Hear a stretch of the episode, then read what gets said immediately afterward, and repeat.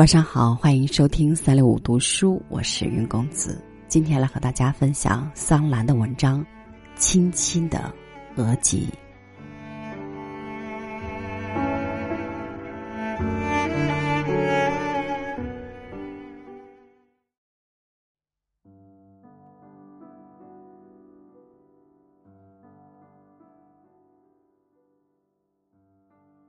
额吉是蒙古族人对母亲的称呼。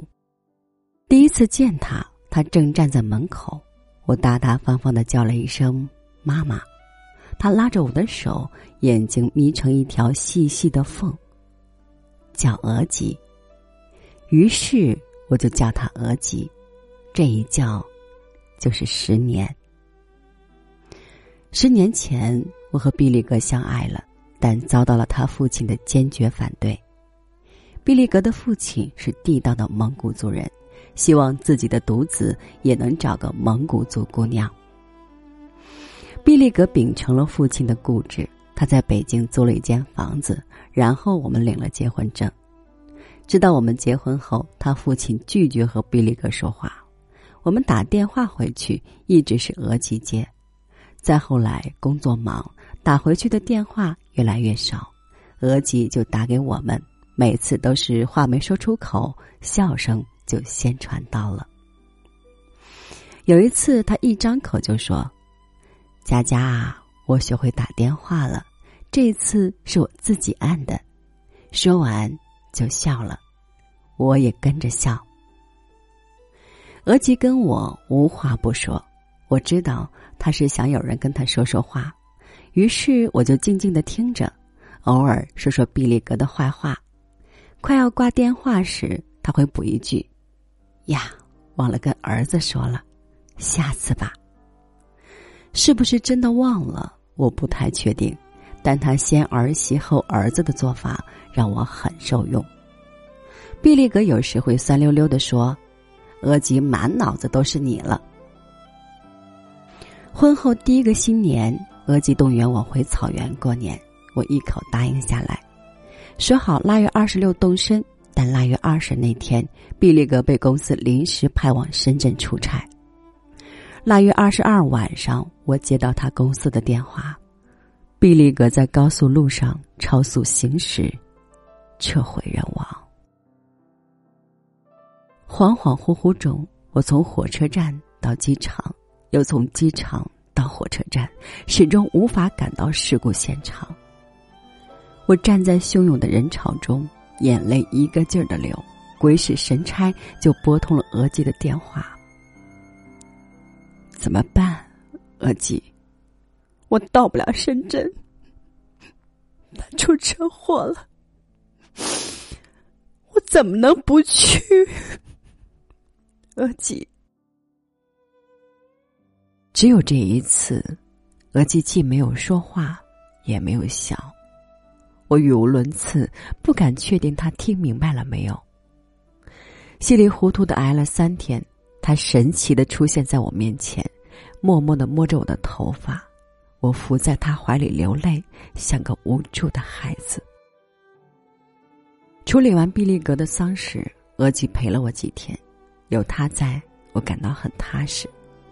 有一天夜里起来，我听到另一间屋子里有声音，我轻轻走过去，看见额吉用被子捂着嘴抽泣。我突然明白，老年丧子，他其实比我更心痛，而他却掩饰着伤心，来安慰我。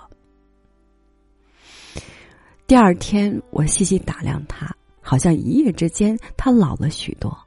我故意说：“额吉，你做的饭不好吃。”他很内疚的样子，坐立不安。我狠下心，视而不见。当天晚上，额吉说：“我想回去了。”我没有说话。我把额吉送到车站，看着他步履蹒跚的走到站台上，转身的瞬间，我的泪水再一次汹涌而下。这一次，是为额吉流的。额吉走了没几天，我发现自己怀孕了。我拿着化验单在医院门口徘徊了一天，没舍得把孩子做掉。这也许是毕利格和我在这个世界上的最后一点关联。春节一过，我就辞掉了工作，回故乡找了一份闲职，安心等待孩子的出生。三八妇女节前，我突然接到额吉的电话，那边风很大，他好像在喊：“佳佳啊，换了地方也不告诉我一声。”我无语。他说：“不管毕利格在不在，我都是你的额吉。”说完，他就笑，我也跟着笑。一恍惚，我们又回到了从前。他说：“羊今年下了好多羔，一定让你吃上我做的手扒肉。”对了，你家在哪里？我笑了。还是你笨吧？知道我的电话，还看不出我在包头。他一听，哎，太好了，比北京近多了。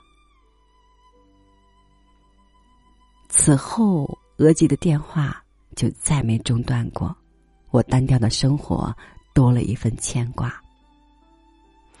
儿子出生后，我腾出时间专心工作，额吉的消息渐渐的时有时无，我开始感到不安，但慢慢的也就习惯了。儿子四岁那年，额吉突然来电话问我，能不能到汽车站接我？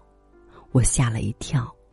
等我把他接回家，他掏出一大堆奶皮、奶酪、风干牛肉，最后他从怀里拿出一张照片，喜滋滋的说：“你看。”我扫了一眼，是个陌生的青年男子。他说：“镇上老张家的儿子。”在包头当公务员，你要是觉得行，我给你们撮合。我笑了，不合适。他白了我一眼，你总不能就这么一个人过吧？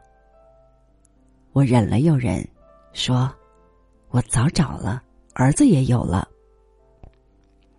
他瞪大眼睛看着我，半信半疑。正在这时，儿子回来了，他推了我一把。你不对啊！不告诉我，还不请我喝喜酒。他说笑着跑去抱孩子。额吉把孩子放在腿上，摸摸他的脸，又摸摸他的手，细细的端详。儿子居然不认生，冲着他笑。我看着，心里酸酸的，却没勇气告诉他真相。我想，我另嫁他人。又有了孩子，额吉就不必总牵挂我了，这样其实很好。额吉回去以后，我在枕头底下发现五百元钱，我把钱给他寄了回去。没过几天，他又把钱寄回来。从那以后，他隔两个月寄一次钱，三五百不等。怕他生气，我只好收下。每次打电话来。他总是用近乎讨好的口气让孩子叫他“恶魔哥”，蒙古语“奶奶”。就一声叫一声行不行？儿子不肯叫，他就很失望。后来，儿子和额吉渐渐熟悉了，两人在电话里叽叽喳喳说个没完。儿子也终于开口叫他“恶魔哥”，他高兴的直笑，笑声在三米以外。都能听到。儿子七岁那年的国庆节，我准备开始自己的第二段回忆。我打电话告诉额吉，以前那个男人对我不好，我打算再婚了。他高兴的一个劲儿说好。婚礼前夕，额吉准备了精美贵重的蒙古族服饰前来祝贺。为了表示尊重，我把它作为结婚礼服。额吉很兴奋。大口喝酒，借着酒劲儿给大家唱歌。回去时，额吉要带儿子回家住几天，送他到车站。我说：“额吉这么大岁数了，你还要这么兴师动众？”